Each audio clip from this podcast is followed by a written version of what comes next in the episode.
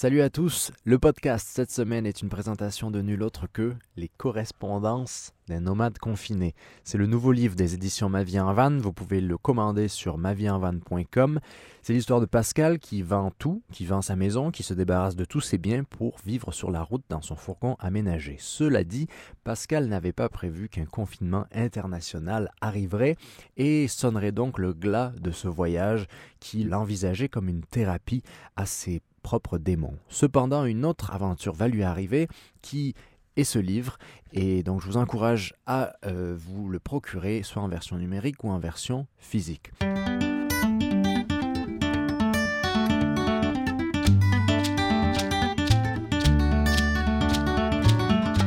Bonjour et bienvenue dans un nouvel épisode du Show Nomade, le podcast 100% vie en van, présenté par votre ami Florent et enregistré sur la route en direct de mon petit campeur. Vous le savez, maintenant on se retrouve euh, toutes les semaines, ça fait trois mois maintenant, ici, lundi, tous les lundis matins dans ce podcast pour parler de vie nomade, de vie simple, de vie en van évidemment, de la réalité derrière les filtres Instagram et pour partager les histoires et les réalités d'autres personnes qui vivent de cette manière. Cette semaine, je vous en ai parlé un peu plus tôt, j'ai un invité qui est l'auteur des Correspondances nomades, le nouveau livre des éditions Ma vie en van. Je voulais vous le présenter. C'est un livre que j'ai eu beaucoup de plaisir à travailler euh, avec Pascal, donc l'auteur et photographe de ce magnifique livre qui parle du confinement. Donc dans cet épisode, on va discuter du parcours de Pascal, de sa passion pour la photo, de comment ce livre est arrivé, de son expérience de confiné nomade à Saint-Prié de Torion, dans le Limousin. Et euh, ben, plein d'autres choses aussi. Donc, euh, je vous invite à venir avec nous dans cette discussion. Et si vous ne l'avez toujours pas, vous pouvez commander le livre sur correspondance avec un s.mavienvan.com. Donc, bonne émission à tout le monde.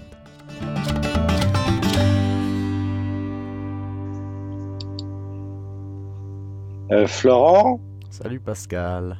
Tu vas bien? Tout va bien à, à Saint-Prié si tu veux, là, en ce moment, c'est quand même. Euh, j'espère que c'est la fin d'une d'une espèce de cascade de, de malchance, de, de trucs, quoi. Et euh, j'espère que là, euh, ça va être un peu plus, comment je dirais, un peu plus neutre, voilà, quoi. Donc, donc j'ai envie de, de, reprendre la route. Là, je m'étais arrêté donc à Saint-Prié euh, pour le livre, hein, comme je t'ai expliqué. Euh, ça m'a permis de revoir aussi beaucoup de beaucoup de personnes euh, qui étaient venues euh, me voir pendant que j'étais confiné là, quoi. Et c'est assez rigolo, quoi. Et euh, là, je reprends la route au, au, plus tard lundi, là. Voilà. Ouais. Direction où? Ah, je sais pas. là, il y a une, une étape que je veux faire, c'est le lac de Vassivière. C'est un, des plus grands lacs euh, d'Europe, quoi. Ah, et, et, puis après, je sais pas, quoi, parce que hum, je ne m'impose pas de, de destination, quoi. Tu vois ce que je veux dire? Ouais. Puis là, avec ce qui se passe en ce moment, euh, y a, je sais pas si. Ah, bah c'est quelque chose de très désagréable. Euh, euh, parce que c'est d'une violence. Euh, ça, fait, ça fait très peur. Ouais, ça fait très peur. Ouais, mais ça nous oblige à, vivre euh, la semaine après semaine, hein, dans le fond. Ah ben là, c'est du, ouais, c'est du tir tendu dans le sens où euh, des frontières se ferment. Euh, hmm. euh donc euh, c'est vrai que j'ai pas envie de, j'ai pas envie de franchir les Pyrénées pour aller plus au sud et tout ça, parce que tout est possible. Voilà. Tout est possible. Ce, cette bestiole, ce virus, euh, bah, il, il, continue. Euh, je veux dire, on a confiné, mais il est toujours là, quoi.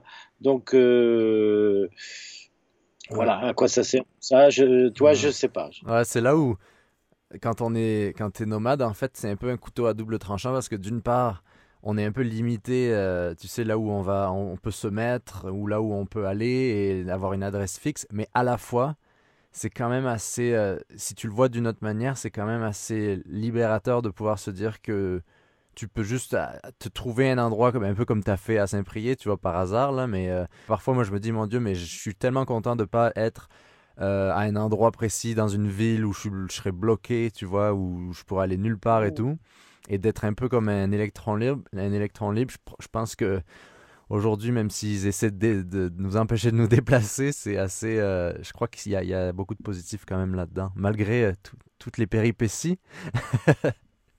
Disons que là, on peut encore se déplacer, mais c'est c'est très problématique parce que il y a tellement de cas de figure. Ils ont arrêté les, les, les, sorties à partir de 21h pour les grosses villes. Donc il y a tellement de cas de figure que... Ouais. Alors, si, si, toi tu te rapproches d'une ville, oh, merde, il est 21h, qu'est-ce que tu fais? Tu te cloîtres sur, dans un parking? Ouais. Euh, Je sais pas, toi, il y a, il y, a plein de choses comme ça. Euh... Ah, puis toutes ces mesures, c'est difficile hein, à, à savoir. Je pense que la plupart des gens, puis on va en parler avec ton livre, là, mais euh, c'est que on est un peu juste un peu victime parce que même les gens qui mettent en place ces mesures, ils n'ont pas nécessairement le, une idée de, de qu'est-ce que ça va faire parce que les chiffres, les nombres, tout le monde utilise ça, tu vois un peu n'importe comment. Alors tout le monde est un peu dans l'inconnu, donc c'est là où ben, c'est ça, on, est rendu à juste vivre euh, au jour le jour, comme des bons van lifers. Ça fait partie de l'apprentissage de la van life. Hein? Parce que moi, je me considère en apprentissage. Étant donné que j'ai vendu ma maison fin février et que nous sommes euh, début octobre, mi-octobre, donc ça fait un peu plus de six mois, quoi, tu vois. Euh, je pense que euh, une année, c'est le strict minimum pour euh, avoir un petit peu l'inventaire de, de, tout ce qui peut arriver, quoi, tu vois. Mhm. Euh, les saisons déjà, hein, euh, euh, là par exemple la canicule, euh, ça m'a permis sur le prochain fourgon de faire des modifs, tu vois, mhm. parce que ici toute la vie se passe à l'intérieur du fourgon, mais quand il fait pratiquement 45 degrés à l'extérieur, c'est pas jouable. Donc, je vais avoir un, une table extérieure, voilà, tu vois. Donc, euh, ça va me servir à peaufiner le, le prochain fourgon, tu vois. Non, c'est ça. Il n'y a que hein, le vivant que c'est un forgeant, un forgeant qu'on devient forgeron parce que, ouais, et, à la fois, tu disais ça fait que six mois, mais t'as pas l'impression parfois que les mois c'est comme des années, que le temps passe beaucoup plus. Euh... Moi, j'ai l'impression que j'ai pris la route hier. Aussi, donc, euh, voilà, la, la, notion du temps, non. Quand je suis bloqué, euh, le temps se, se démultiplie et, et, chaque journée pèse un siècle. Et euh, là, quand je repense que je suis parti en février, j'ai l'impression que c'est hier. Hein. Uh-huh. J'ai l'impression que c'est hier, quoi, tu vois. Et euh, mais je me considère vraiment en apprentissage, quoi. Voilà, euh, parce que bon, je, je fais ce, j'ai épousé ce style de vie pour des raisons qui me sont vraiment euh, assez particulières. Elles sont euh, d'ordre euh, quasi médical. Tu vois, c'est moi je considère ça comme une thérapie. Mmh. Maintenant, rien ne dit qu'elle va marcher cette thérapie. Mais il y a une chose quand même là, au bout de six mois, c'est à chaque fois que je démarre le camion, même si je suis pas bien, tu vois. et quand je démarre le camion et que je commence à rouler, mon, mon angoisse, mon mal de vivre ouais. est remisé, tu vois le sourire sur ton visage, puis euh, ouais. Voilà, voilà. Et euh, pendant le confinement, ça a été une réelle souffrance. Et c'est pour ça que hum, l'idée du livre est arrivée, parce que euh, j'ai dit, c'est pas possible, j'ai vendu ma maison. C'était pénible de maison, parce que j'ai 57 ans, et donc j'ai accumulé du bordel, tu vois. Réduire tout ça, doit faire des colis, vendre, et, et, et donc, c'est un investissement euh, psychologique énorme. Et euh, tu commences à prendre la route, et, et à un moment, on te dit attention, vous ne pouvez plus rouler, vous n'avez plus le droit et puis tu sens que ça va durer, quoi. Tu vois, c'est pas pendant 15 jours. C'est et euh, j'ai dit moi je vais péter un câble. Il faut absolument que je, je trouve une, une, alternative à ça. Et c'est là qui a eu l'idée euh, que l'idée a jamais. Je le raconte dans le livre. Hein. Et il euh, y a rien de romancé là-dedans. Euh, rien n'était écrit avant que ça soit écrit. Ouais. Et ça m'a permis de tenir le coup, quoi parce que j'en suis sorti quand même au bout de deux mois euh, dans un sale état. Hein, je veux dire, le premier mois était bien, euh, mais après ça descendait. Chaque jour, je perdais un palier. Hein. Ouais. Donc Pascal, Pascal, c'est l'auteur des correspondances d'un nomade confiné. Donc Pascal, si tu devais te présenter à nos auditeurs, à ceux qui suivent Ma vie en van et, tout, le reste, comment tu ferais ça? Comment tu commencerais? Oh ben, bah, déjà l'âge, 57 ans. Euh, euh, j'ai toujours été un petit peu, euh, un petit peu sauvage avec les, les institutions et tout ça. Donc j'ai arrêté ma scolarité assez tôt. J'avais une passion et j'ai tout foutu sur ma passion. C'était celle de, de faire des images. Et euh, j'ai eu la chance d'en vivre pendant de longues années. Et euh, ça a été vraiment une, comme d'autres ont la musique ou je sais pas quoi, quelque chose qui m'a porté. Et puis euh, j'ai été rattrapé au cours de mon existence par un, mal de vivre qui devenait de plus en plus euh, euh conséquent et euh, donc euh, je vivais à Paris, j'ai quitté Paris en me disant je vais peut-être arriver à, à, me sentir un peu mieux. Et, et donc là je suis parti euh, dans un territoire à, l'extrême pointe de, de, la Bretagne. Euh, et, et j'ai tenu dix ans et j'étais encore à nouveau rattrapé par, euh, par ce mal de vivre qui, qui, annule tout désir, toute volonté, et, et, tu deviens un cadavre imparfait. C'est-à-dire que tu es létal, allongé sur ton canapé parce que tu as presque pas la force de tenir debout. Et ça, euh, tu es tout à fait lucide sur ce qui t'arrive. Donc tu te supportes pas dans cet état-là. Et tu te déprécies encore plus et tout mhm. ça. Donc bien sûr, je suis passé par les étapes de, de, de, soins, de thérapie, et puis les étapes euh, de, de la pharmacopée. Et je crois que j'ai pris tout ce qui pouvait exister et euh, avec des, des traitements euh, euh, parfois ce qu'on appelle des traitements croisés. Donc à un moment j'avais cinq antidépresseurs en même temps. Wow. Après ça ne marchait pas et et, et à un moment ils ont testé le surdosage je je sais plus, une boîte de Prozac devait me tenir deux, jours et, et, ça ne marchait pas non plus. Le lithium qui dans les cas de, de ce qu'on appelle de ces affections bipolaires, ouais, ouais. Euh, normalement stabilise l'humeur. J'ai fait deux ans de lithium avec des contraintes, hein, c'est une prise de sang euh, régulière et tout ça. Ça ne faisait rien. Et euh, bon, bah je dis, euh, je vais, je vais arrêter. Hein. Et puis euh, dans les moments où je pouvais rien faire, j'arrivais à me connecter sur YouTube puis regarder vos vos films et euh, ce qu'on on nomme la, la, van life, tu vois. Euh, J'avais pensé devenir nomade quand j'ai quitté Paris.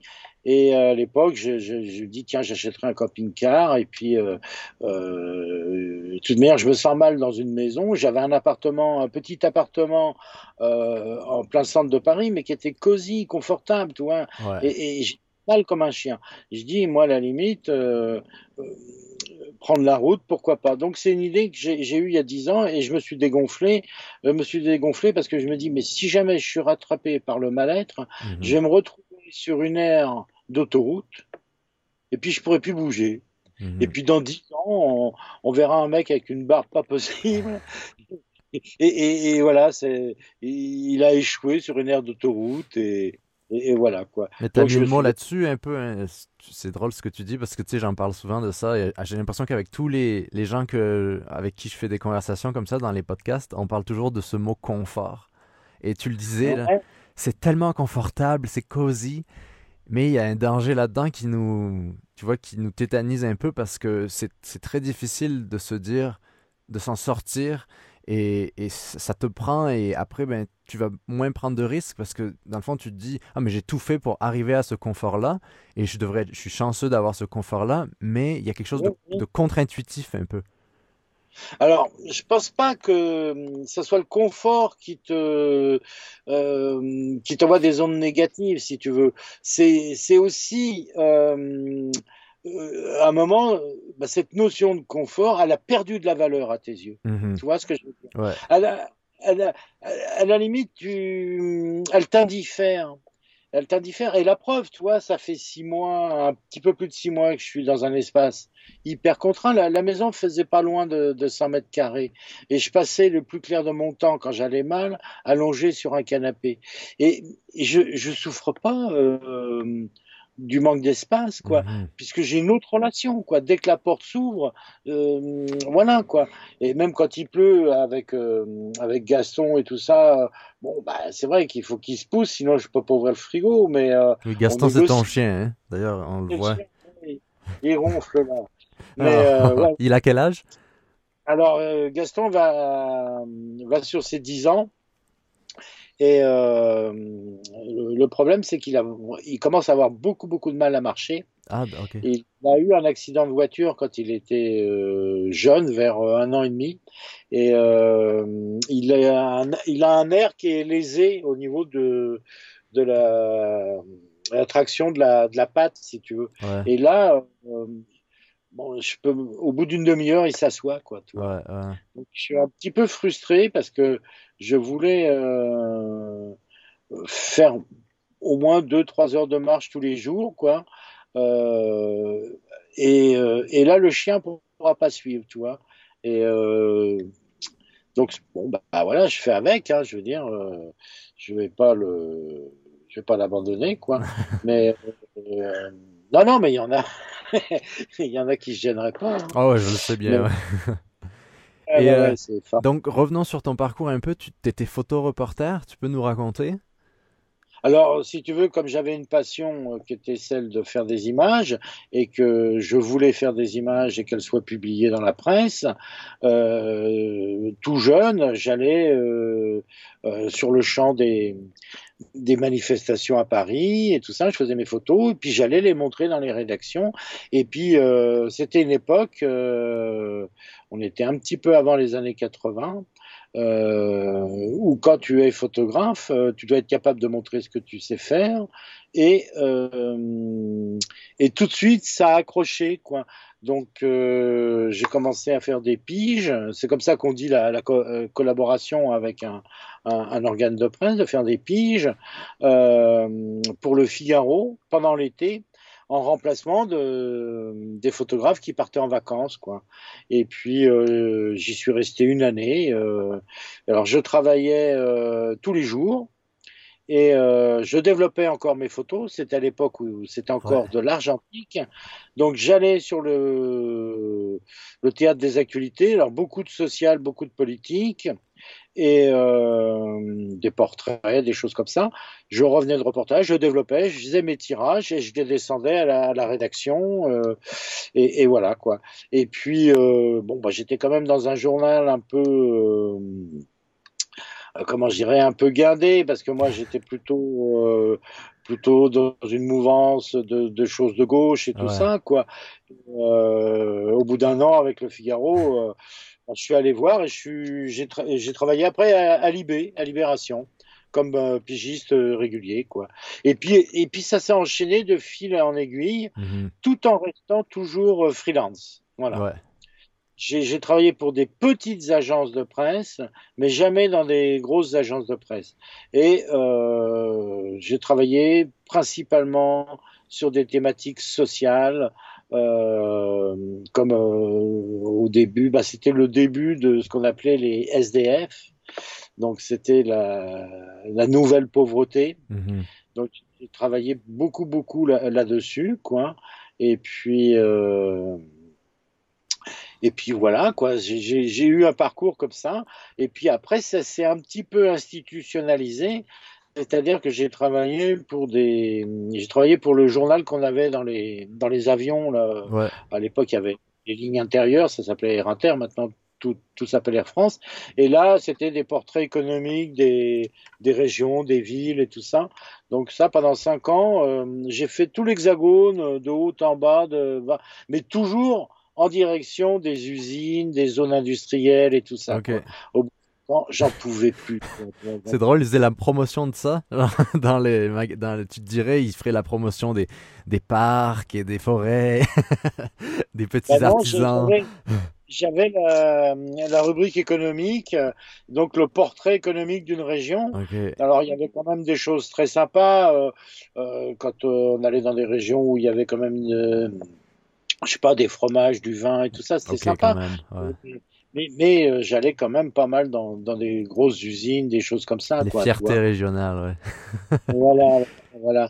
Et, euh, tu crois, est-ce que tu crois que je me, je veux te poser la question parce que en tant que freelanceur, en tant que pigiste, parfois il y a une sorte de, de stress un peu latent qui, qui nous entoure dans la, la, la, recherche de contrat ou la peur du mois suivant. Est-ce que c'est quelque chose qui t'a jamais touché et qui aurait peut-être contribué à comment comment tu as évolué avec, euh, avec tes... J'ai eu énormément de chance parce que euh, tout s'emboîtait très très bien. Dès que je claquais la porte d'un endroit parce que je m'y sentais plus bien ou je sais pas quoi, euh, j'avais aussitôt une nouvelle collaboration qui se profilait. C'était pas forcément des collaborations. Euh, euh, j'ai pas travaillé pour Géo, j'ai pas mmh. travaillé pour des, des, des magazines que, que, que j'aurais aimé travailler, tu vois. Mais mais, euh... mais on l'oublie ça souvent hein, parce que on pense toujours à tes photographes, tu travailles pour euh, National Geographic ou quoi. Euh, la réalité, c'est qu'il y a beaucoup de pigistes, il y a beaucoup de, de, de, gens, de photographes, d'auteurs, de, rédacteurs, de quoi que ce soit. Et euh, il y a beaucoup de travail, mais c'est pas que euh, aller euh, filmer les ours polaires, tu vois. Ben non, puis si tu veux, un magazine comme Géo, Géo, il y a très peu d'élus. Hein. Il y a très uh-huh. très peu d'élus. C'est comme la personne qui dirait je veux faire du cinéma ou je veux être chanteur ou chanteuse. Ouais elle peut très bien être, euh, euh, comment je veux dire, euh, bah, se retrouver dans des séries télé, faire de la figuration. Des pubs, ça, ouais, ouais, ou de la pub. Encore la pub, il sera bien payé ou elle sera. bien... Mais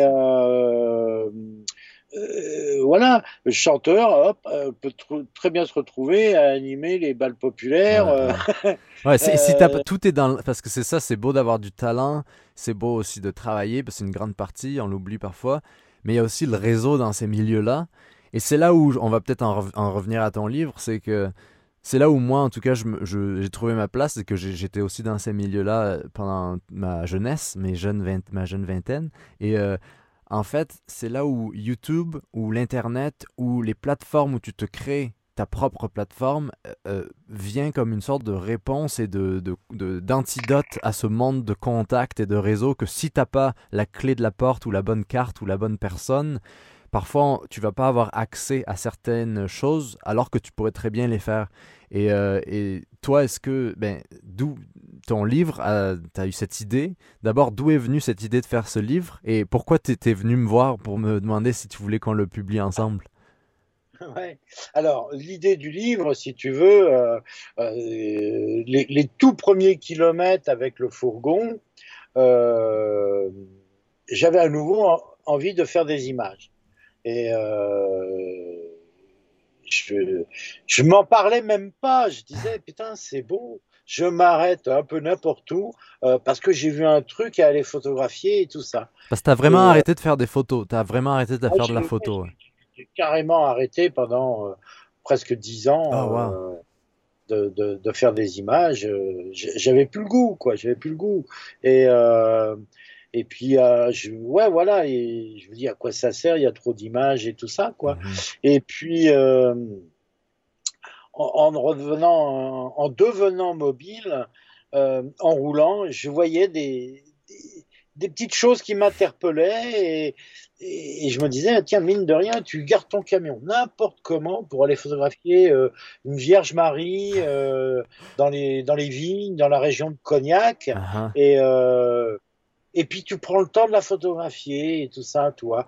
Et, euh, et puis, et puis ça a duré euh, une semaine, deux semaines, trois semaines, tout ça. Et puis à un moment, donc euh, au bout de deux mois à peu près de, même pas deux mois de route, un mois et demi de route, boum, le confinement euh, tombe et il fallait absolument que je trouve quelque chose pour m'occuper la tête parce que Mhm.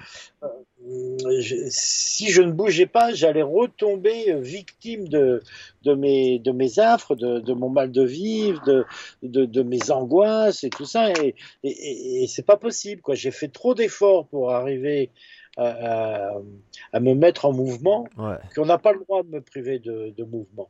Mais bon, tu peux pas te rebeller tout seul contre une société euh, euh, qui est quand même très équipée au niveau euh, maintien de l'ordre Mhm. puisque pendant le confinement, j'ai eu trois brigades. Euh, Limoges, euh, en Bazac, euh, il y avait trois gendarmeries qui venaient rayonner ici, tu vois. Donc les, les premiers huit jours, j'étais contrôlé euh, tous les jours. euh, Tous les jours. Ah oui, oui, tous les jours, des fois même deux fois par jour, tu vois. Mais attention, quand je dis contrôler, euh, ces, ces gendarmes, euh, je crois qu'à à Limoges, c'était des policiers, mais euh, ces gendarmes et tout ça ont toujours été très courtois. Mhm. Euh, je leur ai expliqué euh, ma situation et tout ça. À partir du moment où je ne bougeais pas, euh, il ne me faisait pas de, de difficultés et tout ça. Il n'y a jamais eu d'agressivité et tout ça. Mais, mais simplement, c'est hyper désagréable euh, quand tu es garé de voir, bon, au bout de huit jours, si tu veux, euh, la voiture de police, elle passe devant, devant toi. Ouais. Et il y a forcément à l'intérieur un des un, un sur les deux policiers qui t'a déjà contrôlé, qui dit à l'autre c'est bon, euh, je le connais, euh, mais c'est très angoissant, c'est très désagréable et, euh, voilà quoi. Donc pour revenir, euh, si tu veux. Comment est né ce, ce, projet de livre ben, Quand j'ai fait le choix de prendre quelques livres à mettre dans le fourgon, euh, je me séparerai pas de correspondance new-yorkaise, le livre de, de pardon, et euh, le livre est, est, est, est, parti, comment je est basé sur le principe où, où lui est à New York, il fait une image par jour et il met euh, un petit commentaire, il met des notes euh, et il envoie la photo à Paris. Alors à l'époque, il n'y a pas de mail, hein, il n'y a pas Internet, hein, donc la, la, photo, il faut qu'elle arrive le lendemain à la rédaction Libération. Ils utilisent donc les passagers du Concorde. À l'époque, il y avait le Concorde. Donc, c'est 5 heures de vol, hein, Paris-New York. Et euh, pendant tout l'été de je ne sais plus quelle année, enfin, j'en parle dans le livre, euh, moi, en tant que lecteur, euh, je, je, me lève avec. Euh, c'est tout juste si je cours pas pour acheter le journal, pour Mhm. voir cette image tous les jours d'un monsieur que j'admire, euh, Raymond Depardon, qui déambule dans les rues de New York. Il n'a pas de sujet, il fait pas les pauvres, il fait pas les riches, il déambule, il est libre. Et, comme il a envie de s'extraire du monde euh, du, photojournalisme, il a envie de retrouver sa liberté. Il, il veut plus rendre de compte, de témoigner. Il, finalement, il, il erre dans la ville, seul avec ses états d'âme, et il nous envoie chaque jour une carte postale et il nous raconte ce qu'il a fait. Et j'ai dit, bah, euh, je vais faire la même chose, quoi. Voilà, je suis exilé à Saint-Priest, on m'empêche, on m'empêche de, de, rouler, et euh, pour tenir le coup, bah, comme moi j'avais un privilège grâce à Gaston, je pouvais euh, sortir avec le motif euh, promenade de l'animal domestique. Alors que les personnes qui n'avaient pas d'animaux, qui n'ont pas d'animaux domestiques, euh, eux, il fallait justifier euh, comment dire, d'un motif euh, d'urgence, euh, de faire ses courses euh, et tout okay, ça. Même dans Moi, les je... petits villages, en fait.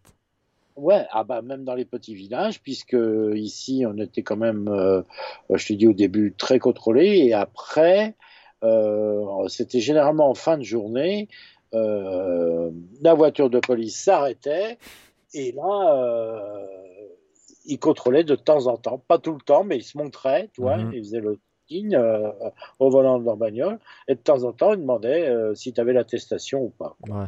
Moi, ayant un chien, on m'a jamais demandé l'attestation, Uh -huh. parce que j'avais le bon motif. A- On aurait pu me demander si j'avais dépassé l'heure, parce qu'on avait euh, à une heure. Oh, Ah, mais c'est- dément. Mais c'est ça qui, est Alors, dans- qui fait peur aujourd'hui. Et je veux pas trop qu'on s'en aille là-dedans, mais je, c'est très dur pour moi de pas y aller sur ce sujet-là. Sur ah aujourd'hui, tu vois, avec les, il y a beaucoup de, les gouvernements essaient de te faire de télécharger l'application sur ton téléphone. Euh, si tu fais l'update dans ton iPhone, il y a l'application qui se met automatiquement de traçage de donc de tes heures et des lieux où tu vas.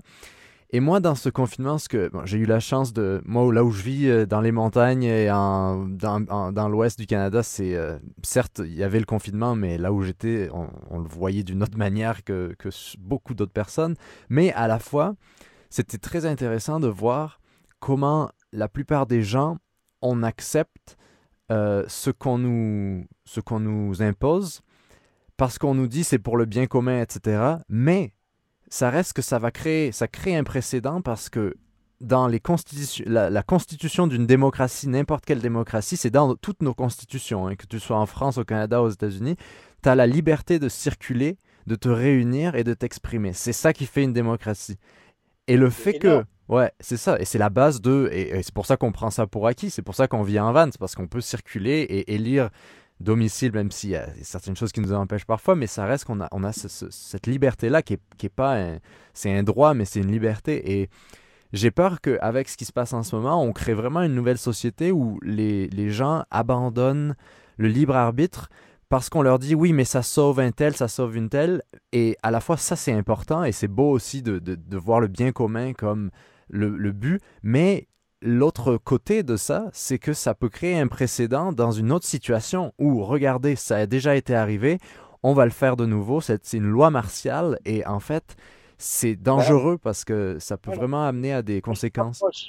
Je rapproche ça euh, parce qu'avant que la, petite bestiole elle arrive, euh, on était sujet à du terrorisme mhm. et euh, aux États-Unis, ils ont eu le Patriot Act. Dès que tu es sous prétexte que tu peux être suspecté d'une activité euh, terroriste, sous prétexte que tu as croisé dans la rue un gars qui est parti de leur fichier et que tu as demandé du feu pour allumer ta cigarette, et là, ils ont le droit de tout.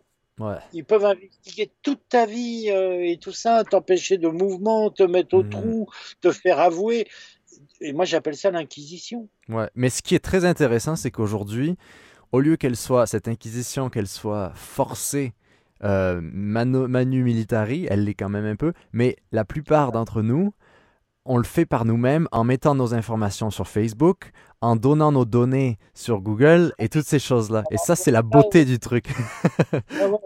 ça, c'est le, ouais, ouais, le suicide collectif. non, non, mais lui, il a commencé bien avant le virus et tout ça. Euh, on aurait bah, c'est Orwell, hein, c'est le monde d'Orwell, 1984. Euh, mhm. On, imaginait ce truc-là sous la contrainte d'une autorité pour le faire. Non, non, on, a couru déverser toutes nos informations mhm. avec lesquelles donc ces animateurs de, réseaux sociaux euh, font de l'argent puisque c'est ces données-là qui vont euh, se monnayer. Mhm. Et on, est, on a tous sauté à pieds joints euh, là-dedans. Alors pourquoi on, a sauté à pieds joints? C'est ça qui est aussi intéressant. Parce que euh, je pense que quelque part, euh, on, est un animal communicant. social.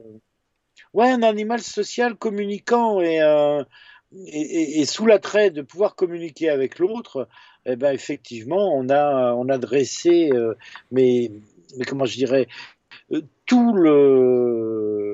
toute la formation sur nos, goûts et tout ça, et, ça déteint après sur euh, des pratiques comme celles qu'il y a à l'heure actuelle en Chine, où on va décréter que tel peuple, ouïghour, entre autres, euh, c'est pas correct. Alors mhm. hop, on va, on va les court-circuiter et puis on va fabriquer des bons citoyens et puis on va pénaliser les mauvais citoyens. Mhm. Donc tu traverses en dehors des clous, boum, t'es fiché, t'as des points négatifs. Euh. Dans ce confinement, on, en a, on en a parlé un peu. Mais toi, tu as été un peu mis face à, ce fait accompli parce que tu as vendu ta maison en février, c'est ça? Ouais, ouais. Et. Est-ce qu'il y a un moment où tu t'as douté, où tu t'es dit, j'abandonne la vie en van ou c'était avais tout fait déjà pour, pour en arriver là et c'était trop loin? Non, parce que, parce que si tu veux abandonner la vie en van, pour moi, ça n'a pas trop de sens dans le, dans le fait que euh, je sais pourquoi j'ai vendu ma maison. Parce que si tu veux, je n'ai pas les moyens d'avoir et le van et la maison étant vraiment dans une activité euh, professionnelle quasi inexistante, je vis euh, par rapport à une pension euh, d'invalidité. Et donc c'était pas possible. Ça passait par l'étape de la vente de la maison. Je pouvais pas mêler les deux. Et je quittais une maison dans laquelle, quand j'étais rattrapé par ces périodes down, voilà, il fallait que je réinvente quelque chose. Donc, euh, moi, je suis capable de penser, euh, oui, j'arrête, oui, je continue et tout ça, mais sans plus de conséquences, sans plus de conséquences. C'est là que, c'est vrai que là, dernièrement, avec ces avaries euh, sur avaries et tout ça, j'en ai eu marre. Mais l'idée, elle se profile, je l'analyse et je me dis, mais qu'est-ce que tu vas faire? Tu vas reprendre une maison? Tu vas te réallonger? C'est pas possible. Et même quand tu as des problèmes, quand tu as une maison, en fait, moi j'aime bien, ça me. Chaque fois que je pense, quand on a, on a tous des problèmes mécaniques, des problèmes électriques, quoi que ce soit, mais tu aurais la même chose si tu vis dans une maison, tu as ton chauffe-eau qui tombe en panne, tu as une panne d'électricité, tu as ci, tu as ça. Certes, tu as un chez toi, et c'est ça peut-être le petit avantage, mais il y aura toujours dans ta vie tout, on vit avec du matériel, il y aura toujours des problèmes si tu as du matériel. Donc, si tu limites ce matériel-là, tu auras juste la base qui est ton garde-manger, ton électricité, ton véhicule qui te permet de te déplacer des longues distances, et c'est tout. Mais c'est ça aussi hein, qui, peut, qui, qui, peut aider quand tu, quand tu te sens un peu pris parce que. Oui, mais je crois que l'avarie a fait partie, effectivement, euh, partie intégrante de, l'aventure, quoi. Ça, c'est mhm. évident comme tu dis, euh, ce sont des engins mécaniques euh, qui demandent de l'entretien et qui demandent des réparations. Je veux dire, là, je suis quand même sur un, véhicule qui a 150 000 km. donc, quand l'embrayage il lâche, euh, sans prévenir, bah, 150 000 km pour un embrayage, ouais, c'est dans la suite logique, quoi. Tu vois ce que je veux mhm. dire et après, bah, tu as, tous les autres équipements. Euh, voilà, tu as un truc, il a, euh, il a 16 ans, quoi, tu vois. Euh. Et parlons véhicule, donc, en ce moment, tu es dans un, un Fiat Ducato, c'est ça? Ah, C'est un Fiat Ducato moteur 2 litres 8, donc c'est gros, gros moteur. Au, au, niveau mécanique pur, c'est assez coupleux ça, ça s'use pas mal au niveau. Euh, on n'est pas loin des 12 litres quand même. Ok. Et, euh, et voilà quoi. Donc, et comment tu as trouvé ce, ce, véhicule? Parce que je sais que dans le livre, tu l'expliques, tu avais un projet de ton véhicule parfait et tout ça, mais il a fallu que tu trouves un véhicule avant ça parce que tu pouvais, le véhicule parfait, il n'allait pas te tomber dessus. Euh. Quand j'ai mis l'annonce de, la vente de la maison, il se passait rien et tout. Et puis finalement, euh, la maison a été quand même vendue en, je sais pas moi, un mois et demi. Oh wow, ok. Euh, ou deux mois si tu veux. Et à partir du moment où tu signes le compromis de vente, euh, sous réserve que les acquéreurs aient obtenu leur prêt, et, ils allaient l'obtenir puisqu'ils avaient des bonnes professions et tout ça. après, tu n'as plus de toi, tu vois ce que mhm. je veux dire? Donc il fallait absolument que j'ai un véhicule euh, intermédiaire. Ouais. Et euh, donc euh, c'était aussi assez compliqué parce que donc j'en avais trouvé un. Donc c'était un véhicule que j'achetais pour qu'il soit revendu. Donc j'avais trouvé un, un monsieur, un retraité, qui se séparait de son fourgon avec un prix raisonnable. Et j'ai dit, bon, moi, il faudrait que je puisse en disposer 15 jours avant la, la fin de la signature de la maison pour que je puisse mettre mon bordel dedans et, et, euh, me mettre un petit peu à l'aise et tout ça quoi et euh, donc on avait signé un contrat euh, on passait par un organisme de location de véhicules de loisirs entre particuliers je sais plus le nom hein. et puis euh, bon bah je dis ça c'est réglé c'est bon mhm. et puis je sais pas trois quatre jours après le monsieur il m'appelle il me dit oh, qu'est-ce que je regrette de vous l'avoir vendu bah, je dis, euh, c'est vous-même qui avez rédigé le contrat. Euh, euh, J'avais laissé 1000 euros d'acompte. Ah bon, bon, ouais, de toute manière, j'ai fait le contrat. Le lendemain, il rappelle Qu'est-ce que j'ai fait comme bêtise à vous bon, Et vous ne l'avez pas encore, mais il me manque déjà. Et tout ça. Euh, et puis, euh, troisième appel, euh, troisième jour, re-appel. J'ai dit, monsieur, on va faire simple. moi, je veux pas vous procurer un traumatisme. Le fourgon, vous le gardez on déchire le, le, bail, vous me renvoyez mon chèque et vous m'indemnisez sur parce que j'avais fait 1000 km aller-retour pour euh, pour le voir ce ah, fourgon. Ouais, ouais, bah ouais, 500 km, euh, un, aller, un retour, euh, et vous m'indemnisez mon essence, quoi.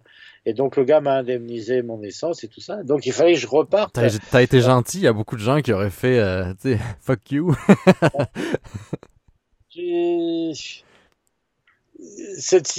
le fait qu'il me le loue 15 jours avant que je lui donne le chèque, parce que c'était subordonné à la, à la, vente de la maison pour que je puisse avoir le chèque, euh, non, je, on pouvait pas y aller en force, quoi. Mm-hmm. Et puis entre-temps, donc euh, j'ai trouvé une annonce sur le Bon Coin avec ce véhicule-là. En plus, il était 4x4.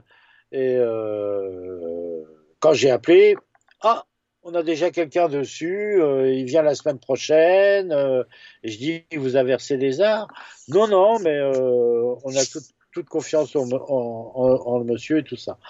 Donc je dis, bah tant pis, je l'ai loupé de peu, tu vois. Mhm. Mais finalement, une semaine s'est passée et les gens m'ont rappelé parce que l'autre acheteur fantôme n'a jamais donné suite, tu vois.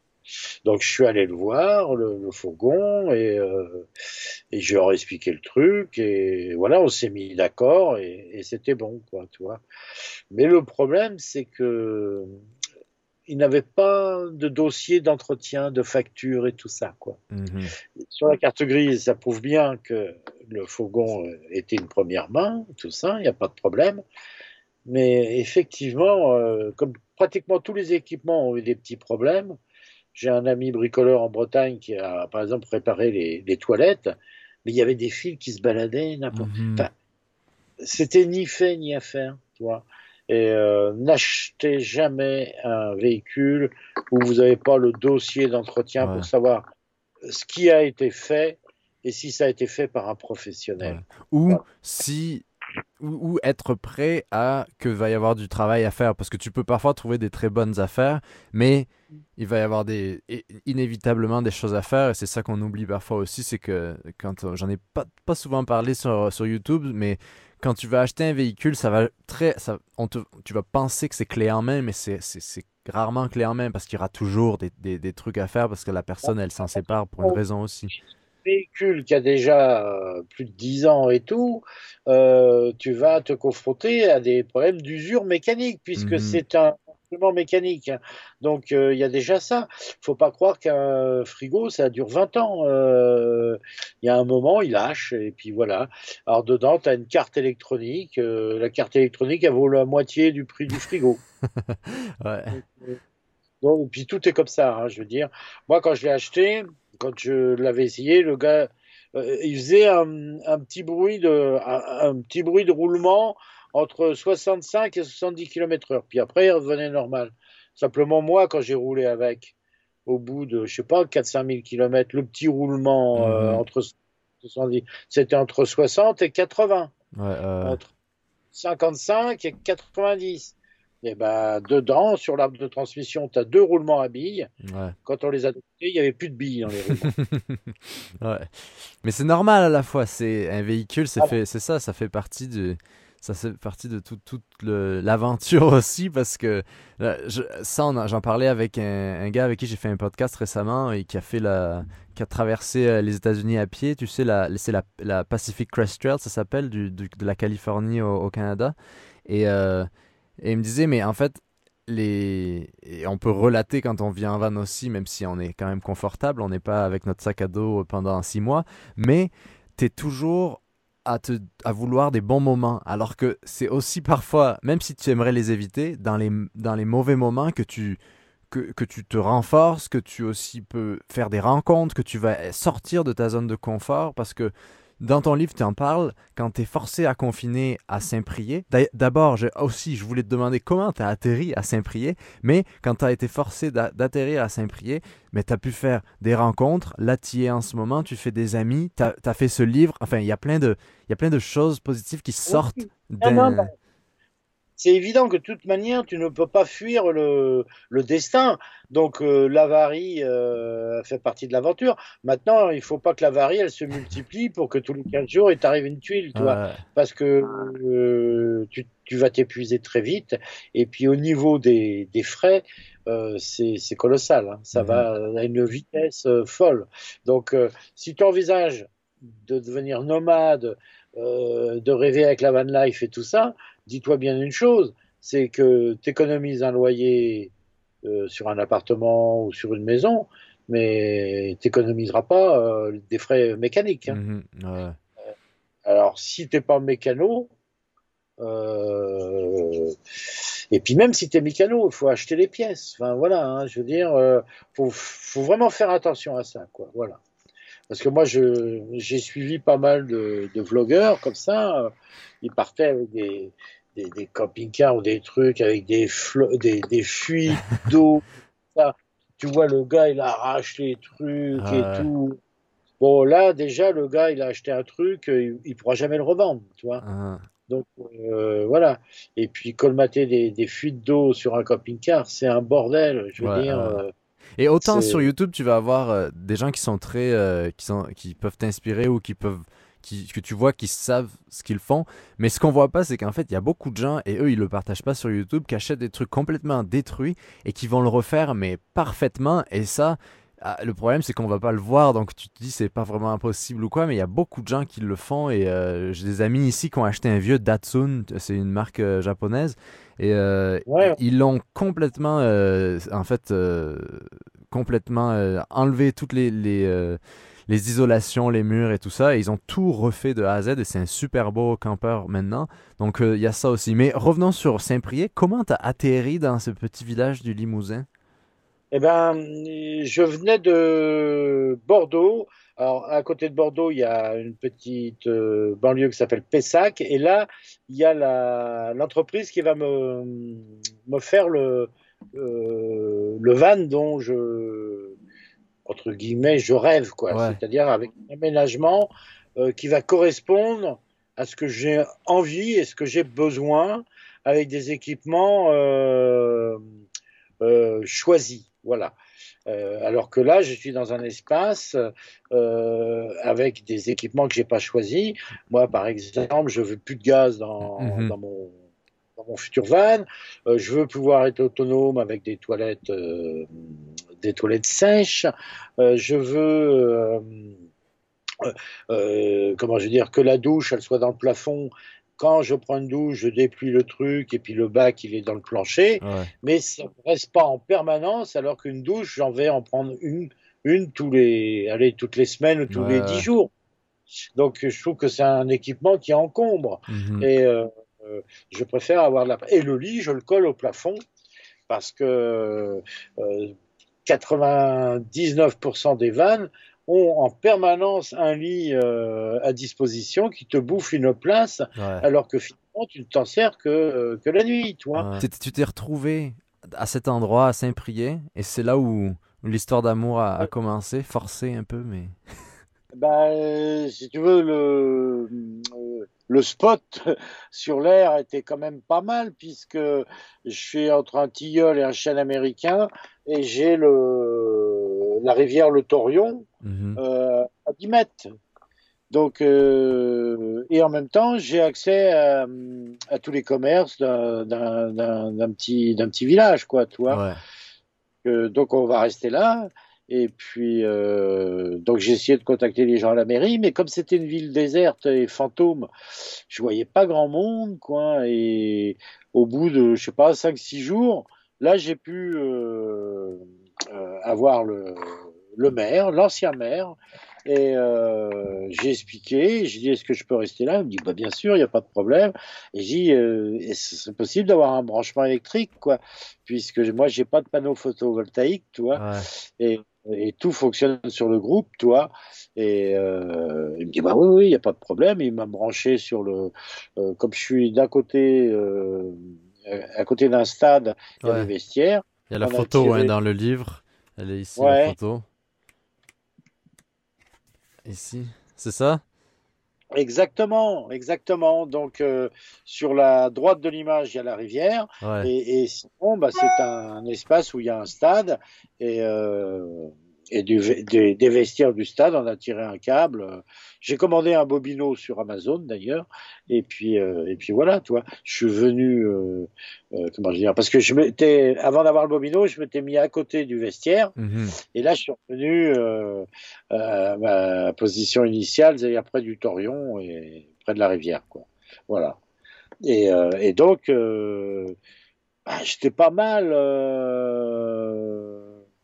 Non, j'étais. bien posé, là, pour quelques. Au moins, malgré tout. Parce que. Parce que même pour aller se balader à pied, euh, promener le chien, tout ça, c'est hyper plaisant, quoi, tu vois.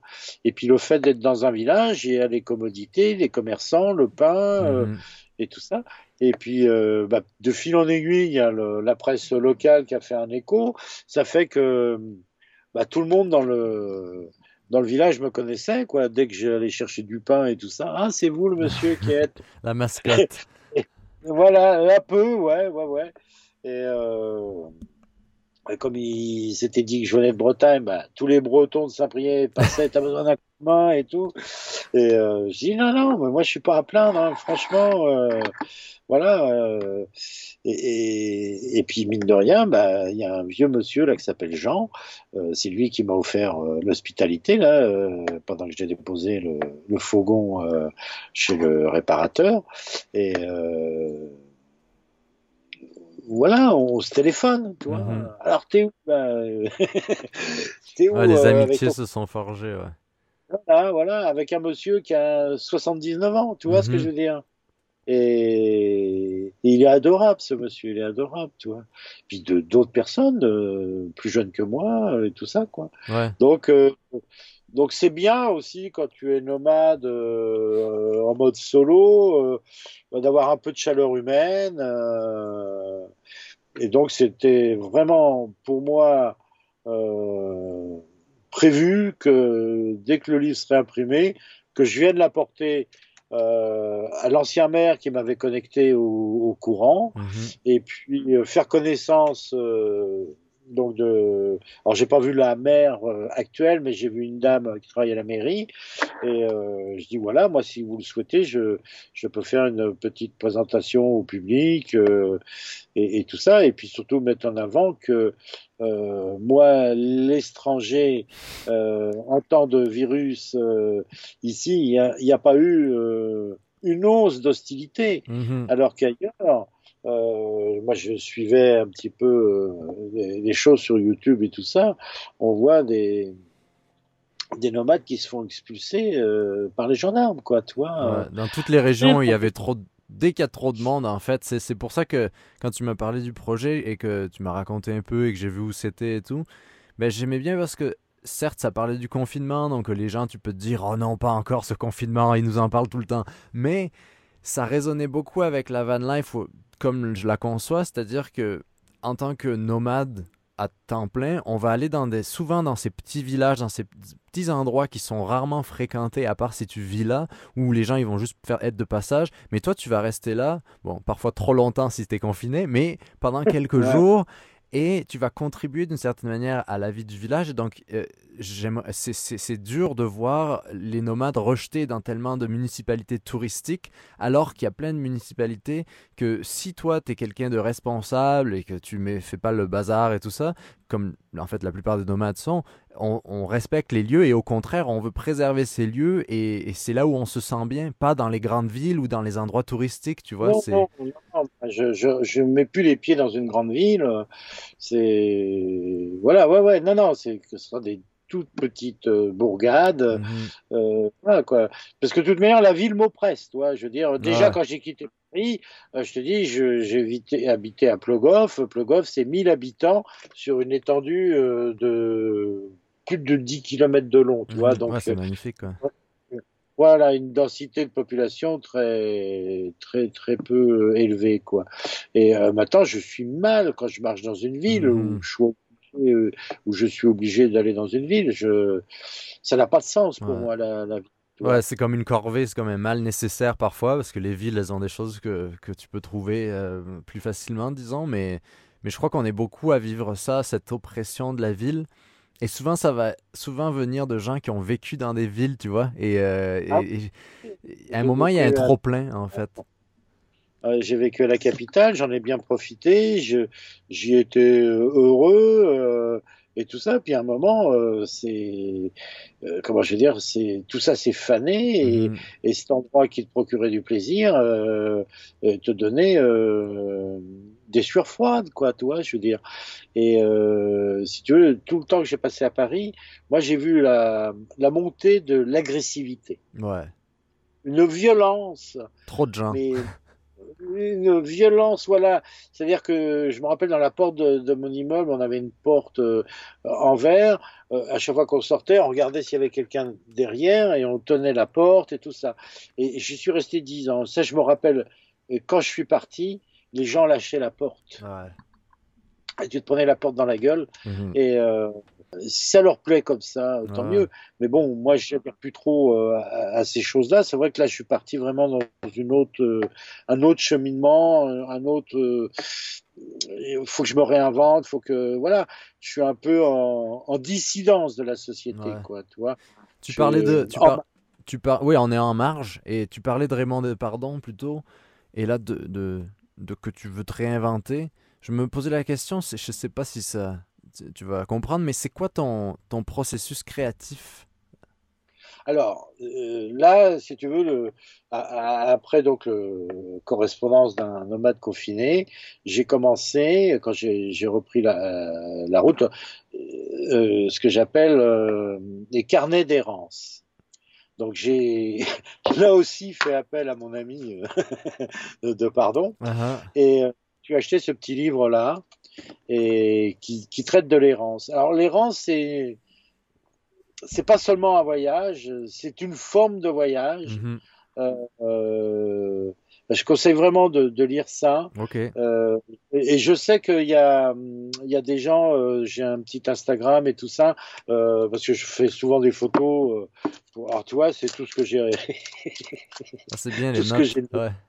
Voilà, parce que c'est à chaque page, à chaque mot, et je le lis souvent au hasard. J'ouvre une, une- et hop, je, je, je m'en refais une ressucée euh, pratiquement tous les jours euh, d'une page au hasard, parce que c'est fait aussi pour ce. J'en parle aujourd'hui euh, dans le- l'Instagram que j'ai fait, parce que c'est vraiment fait pour être ouvert comme ça. Alors qu'est-ce que c'est l'errance? L'errance, bah, c'est un voyage qui est à l'intérieur autant qu'à l'extérieur, et moi j'essaye de j'ai pas de programme. Voilà j'ai pas de programme. Euh, je m'en fous des trucs touristiques. Je m'en fous de pas aller voir euh, euh, telle cathédrale tel musée tel truc et tout ça. Mhm. ce qui va m'intéresser c'est de rouler. Sur mon GPS je vais mettre un cap une ville. Et puis dès que je le peux je tourne à droite ou à gauche. Et je vais là dans des dans des lieux improbables. Voilà. Mhm. Dans le village qui lui euh, ne voit passer peut-être qu'une voiture euh, par semaine, si tu veux, toi. Et puis et puis voilà, je euh, mais je tiens quand même un cap, si tu veux, toi, Ouais. parce que j'aime pas repasser, j'aime pas tourner en rond. Hein, je veux dire ça, j'ai horreur de ça. Et avec le GPS comme ça, je vois le cap, je suis et alors ça, je l'ai vécu pendant pratiquement deux mois, le- les deux premiers mois du, carnet d'errance, où à chaque fois, je, je, vois une image à faire, quoi.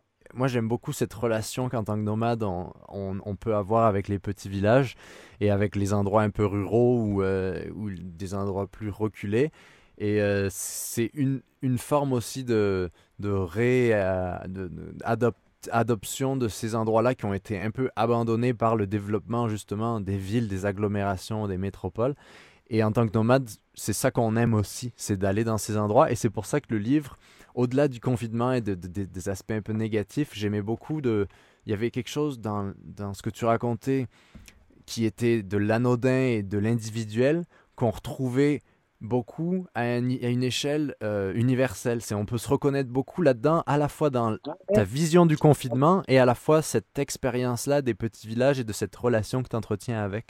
Donc c'est pour ça que, mais c'est pour ça que je suis très content qu'on ait euh, qu'on ait pu le publier ensemble, euh, ce, livre-là. Puis deux à être contents pour l'instant. S'il y a un qui veut se joindre à l'expérience, qui se connecte il, va. Ça serait pas mal d'arriver à 3, ouais.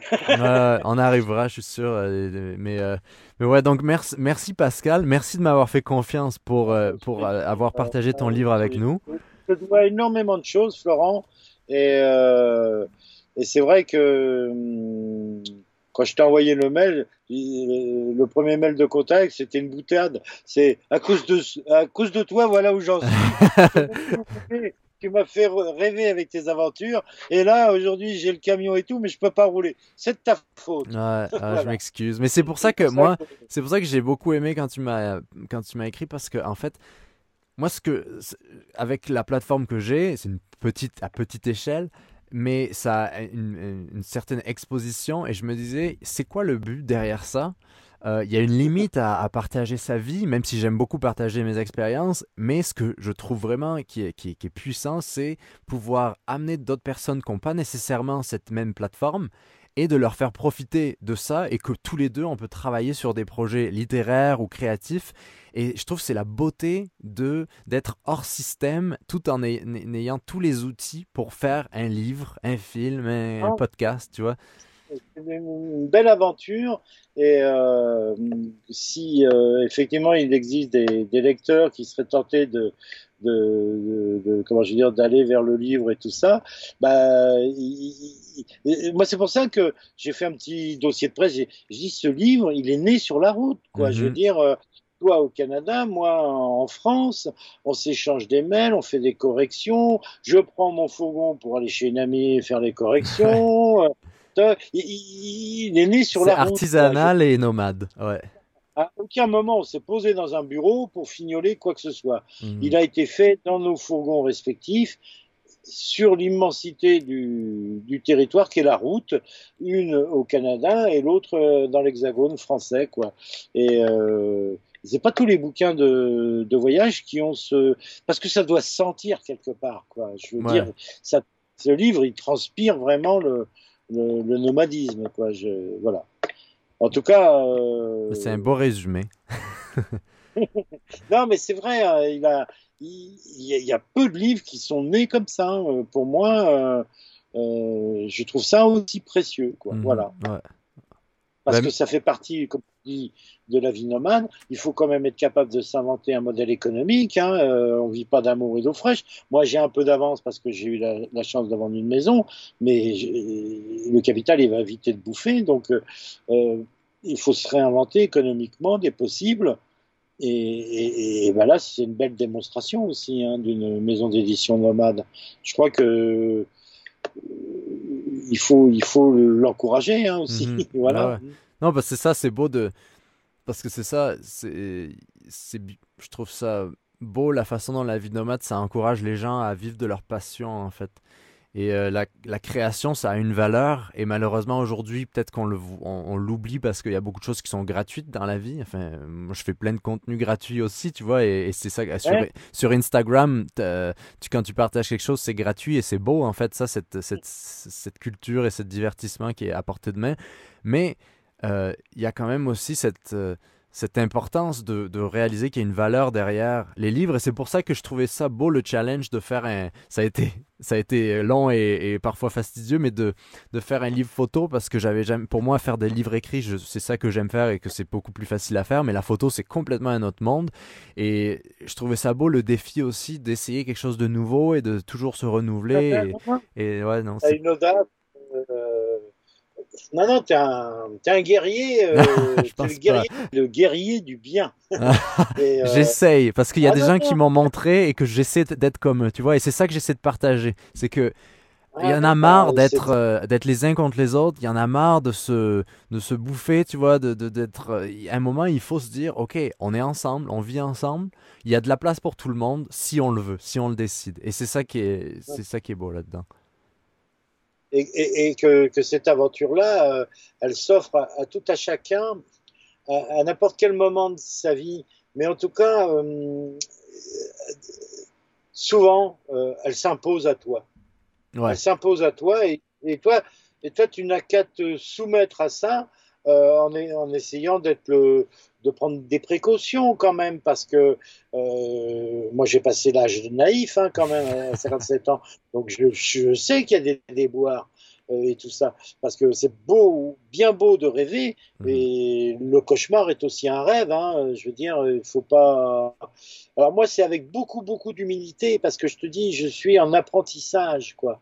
Et peut-être l'apprentissage, il va durer peut-être plusieurs années. Hein. Je veux dire, euh, euh, voilà. Donc j'apprends, même si des fois je, je baisse un peu les bras parce que j'en ai marre et que que tous ces avaries me polluent euh, parce que ça m'encombre la tête. Comme tu le dis, ça fait partie de l'aventure.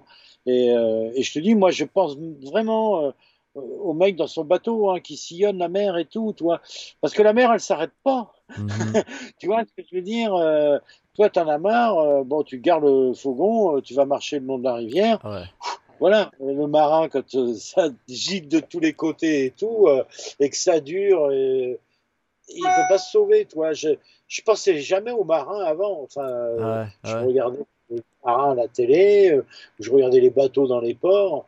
Euh, voilà, il y a plein de choses comme ça qui vont prendre des, des dimensions, des profondeurs euh, que qu'avant tu ne prêtais pas attention, quoi. Voilà.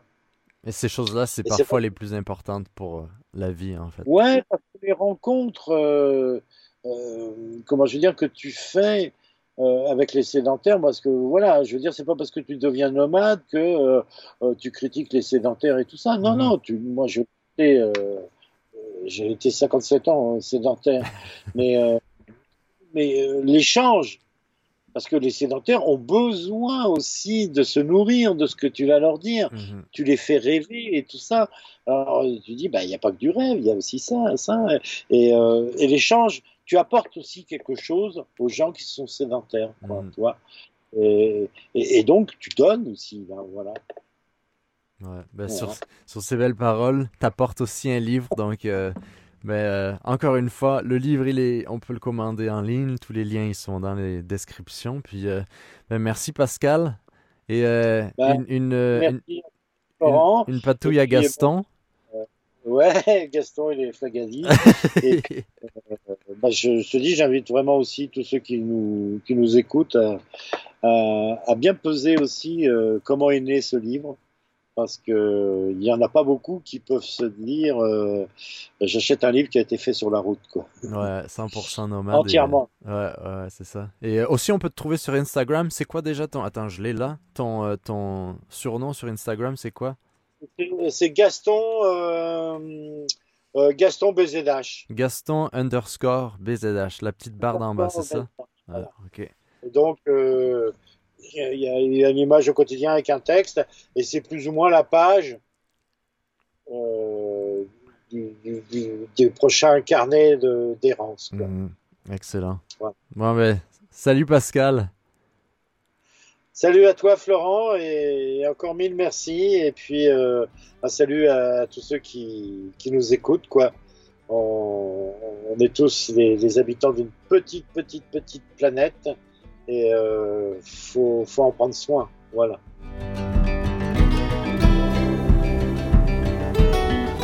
C'est tout pour aujourd'hui. Merci d'avoir passé ce moment avec nous. Si vous aimez le podcast, n'hésitez pas à en parler autour de vous, partagez les épisodes sur vos réseaux. Laissez-moi 5 petites étoiles sur vos apps de podcast, ça, ça aide vraiment. Donc, euh, je vous donne rendez-vous dans une prochaine vidéo sur YouTube et à lundi prochain pour un nouvel épisode du Show Nomade. Portez-vous bien et vive le van. Ciao! Música